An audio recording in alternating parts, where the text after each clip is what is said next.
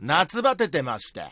ここまでひどいのはね、人生初だな。今までにも、夏場にまあなんだかんだ、体調を崩すことも、食欲がなくなることもありましたけども、こう、体のね、免疫力、免疫力に影響が出るレベルまでバテていて、えー、やばいね。というのもね、また虫に刺されまして。もうしょうがないですよ。もうこれ、こればっかりはね。また虫に刺されまして。もう、それがすごいんだよ。俺持ってるよ。バイクに乗ってて、首筋のちょうどこの皮膚が出てる部分に、バチーンってなんか当たってきて、でそれから急に、なんか当たったと思ったら、急に体が痺れ出して、ビリビリしてるの。すげえビリビリしてるの。何なんだこの状態は。初めてよ、そんな感覚。なんだろうね、その、受けた衝撃としては、あの、表面は熱々の天ぷらなのに、中は冷たいアイスクリームっていう、アイスクリームの天ぷらを食った時以来だな。うん。天ぷらサクサクだなアイス冷たくて甘いな感動したよ。大宮のそごうで。ね。あの、それぐらいの感動があった。なんか、心の、心の動きがあった。なんだこのビリビリと思って。ほいで、まあ、刺されたところ、ちょうどこの首筋で直接は見えないんだけど、バイクにさ、バイク止めて、で、こう、当たったあたりをね、このバイクのミラーで見てみたら、どうやら何かの虫が当たったらしいと。ただ虫が当たるんだったら、それは痛いけど、痛いで終わるじゃないですか。そのビリビリっていうのは何だろうってよく見たら、当たった拍子にね、針が刺さったみたいなんだよな。なんだよと思わない？その漫画みたいな展開。ね、バイク乗ってました。ね、虫が飛んでました。何かしかの、は、針がついた虫が飛んでました。バチーンって当たりました。そしてその針が刺さりましたっていうさ、何なんだよと思うじゃんか。ガチだからな。まあ、多分蜂とかアブとかそんなとこでしょうよ。ちょっと硬い気もしたから。ほいで、まあ、針が見えたから、指でこう、ぶっとって。ほいで、山の中だったからさ、どうすることもできずに、うわ、これひどくなったら俺どうすんのかなって、ほら、バイクだったらさ、ね、あの、ロードサービス的なものを呼べばいいじゃないですか。人間でどうすんの？あ、そうか、救急車だと思って。だ救急車呼ぶほどでもねえし、この山の中に果たして来てくれるのかなっていうぐらい、ちょっと人里離れた林道だったんで、まあ、しばらくそこに休んでて、で、まあ、10分ぐらいして、まあ、少し落ち着いたから、その運転に支障がないレベルにはなったんで、で、まあ、またちょっとバイク乗って帰ったんだけど、えー、まあ、そのままで済むわけもなく、次の日ですよ。その首筋だけじゃないな、な上半身が真っ赤に腫れて、もう触るとちょっと熱いレベルで、こりゃダメだと思って病院行ったら、まあ、なんか特別どうだっていう見立てはないんだけど、あ、まずその俺の場合は、放火式炎っていう病気にかかったことがあると。放火式炎ね。だから、そもそもそのどってことない虫刺されでも重症化することがあるっていう前提が、まず僕の体にはあります。はい。で、えー、そこからですね、そこから、えー、っと、なんかちょっとおこごとみたいな感じで、そもそも体の抵抗力というか、免疫力が弱ってないと、ここまでにはならないよっていう趣旨のお話をお医者さんからいただきまして、えー、まあまあまあね、まあそうでしょうよと。うん、それはね、あのー、いろいろありますから、特に夏バテで、ね。最近飯食えてないんですよねってお医者さんに話したら、ダイエットって言われてさ。で、まあまあまあ、この体型ですからね、体重110キロありますから、まあそう考えるのが普通だと思いますけど、ええー、いや、あの、な、夏バテでしょ、食欲が、つったら、うん、ああ、ああだよ。ああ、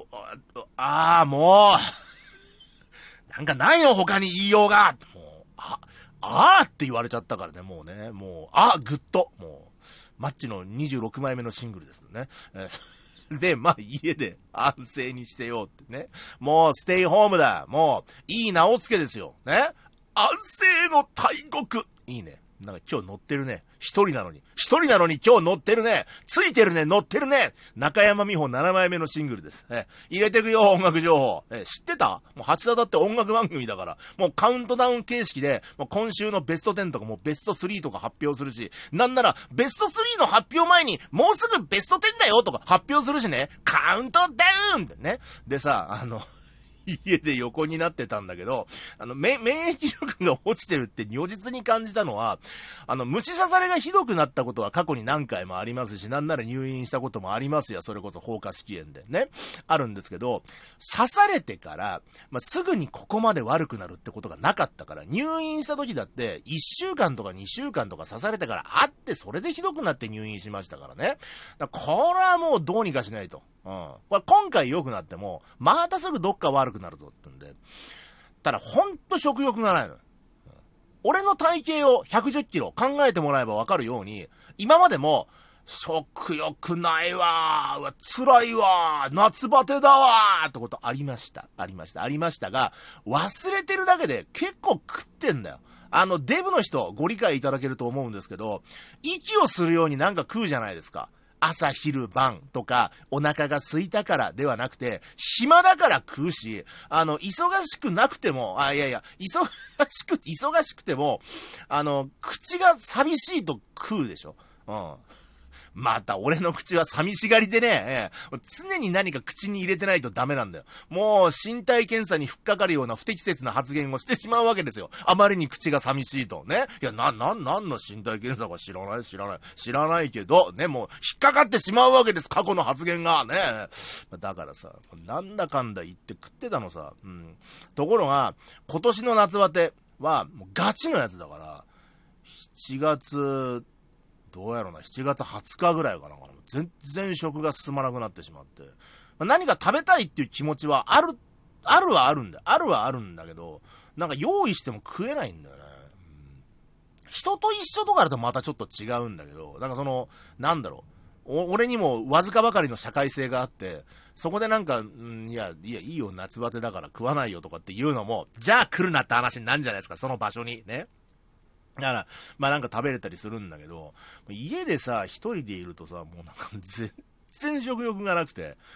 あでなんか一口や二口でもういいやってなってしまい、うん、でもまあその体重110キロになるまで食い続けた名残っていうかな癖みたいのがあって一口二口しか食欲がない食べれないっていうのは分かってるんだけどなんかねこうそろそろ晩飯の時間だなっていうのがあるんですよ。自分の中にこう刻まれた、うん。な、なんなんだろうね。なんかね、自分の中に刻まれた何かがあって、お腹が空いてない、食欲がないという意識があるにもかかわらず、なんか用意しちゃうんだよね、食い物を、ソーセージとか。それで、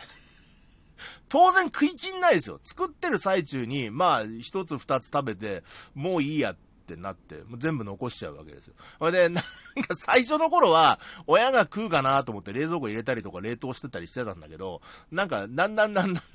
親もそんな食わねえからもう、もう高齢者ですから、もう親父に至ったら後期高齢者ですから、だからもう、もう冷凍庫がいっぱいになってしまい、うん、なんかな、唯一唐揚げはすげえ食いたいと思って、唐揚げは食えたんだけど、それも連チャンは無理で、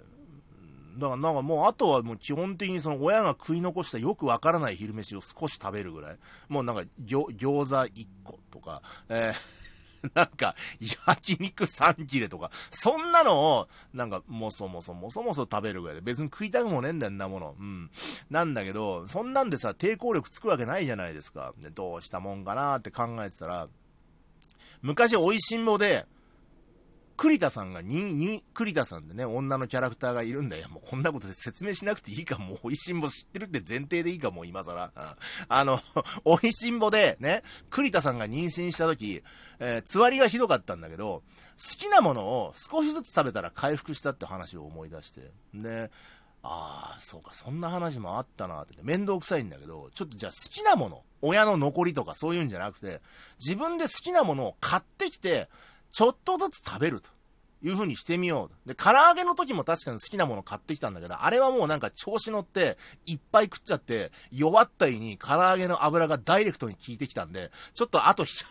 後が、後が大変なことになったから、まあ、ちょっと本当にちょっとずつ、ちょっとずつ好きなものを食べてみようっていうことで、そこはもう、まあ、ある意味こうなんかデブの癖みたいなことも、もう自制心で、もう我慢して、ね、ちょっとずつちょっとずつ食べようで、あの、好きなね、あの、ハム、ビアソーっていうこうササラミっぽいハムあるじゃないですか。あれと、なんかシーフードミックスとかななんか、それ買ってきて、ちょっと小腹が減るごとに、ハム半分と、か、あと、あ、ミートボールも買った。ミートボール。ミートボール1個とか。そのなんか、ちょこちょこちょこちょこ、部屋に冷蔵庫があるって便利だね。部屋の冷蔵庫入れてさ、ちょこちょこ食べてたんですよ。ね、何日間かそんな感じで、もう好きなものしか食べなかったの。うん。だんだんだんだんしたらでもね、好きなものしか食べないっていう風に決めると、あの、例えばハム半分食べるじゃないですか。で、半分残るでしょ。でもそんなん冷蔵庫に入れといたら、カピカピになるじゃないですか。ハム硬くなっちゃって。で、ミートボールだって袋から1個だけ出して封をするにしたって、そんな長持ちするもんじゃないよね。開封後はお早めにお召し上がりくださいって書いてありますし、風味は落ちますよ。な、考えてもったいないから。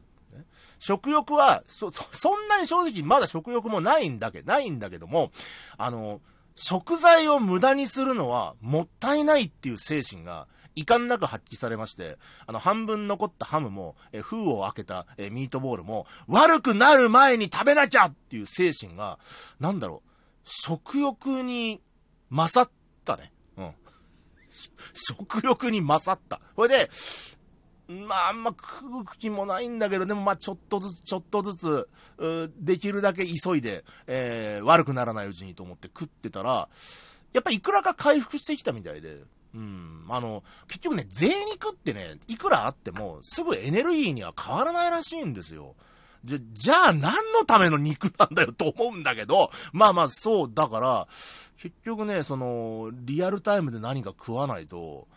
ああ、どんどんどんどん体ってのは悪くなるもんだな、まあ、ま、悪くなるもんなんだななんてことをね、えー、ちょっと今回もう学びまして、えー、もう悪くなる前に食い切るぞの精神でね、夏バテも、まあ、克服、夏はまだ続きますから、克服とは言い難いが、まあ、第1ラウンド。第1ラウンドはもう俺のもったいない精神が夏バテに勝ったっていうね。えー、それ、それはちょっと、あの、勝利報告、えー、させていただきますよ。えー、ビクトリー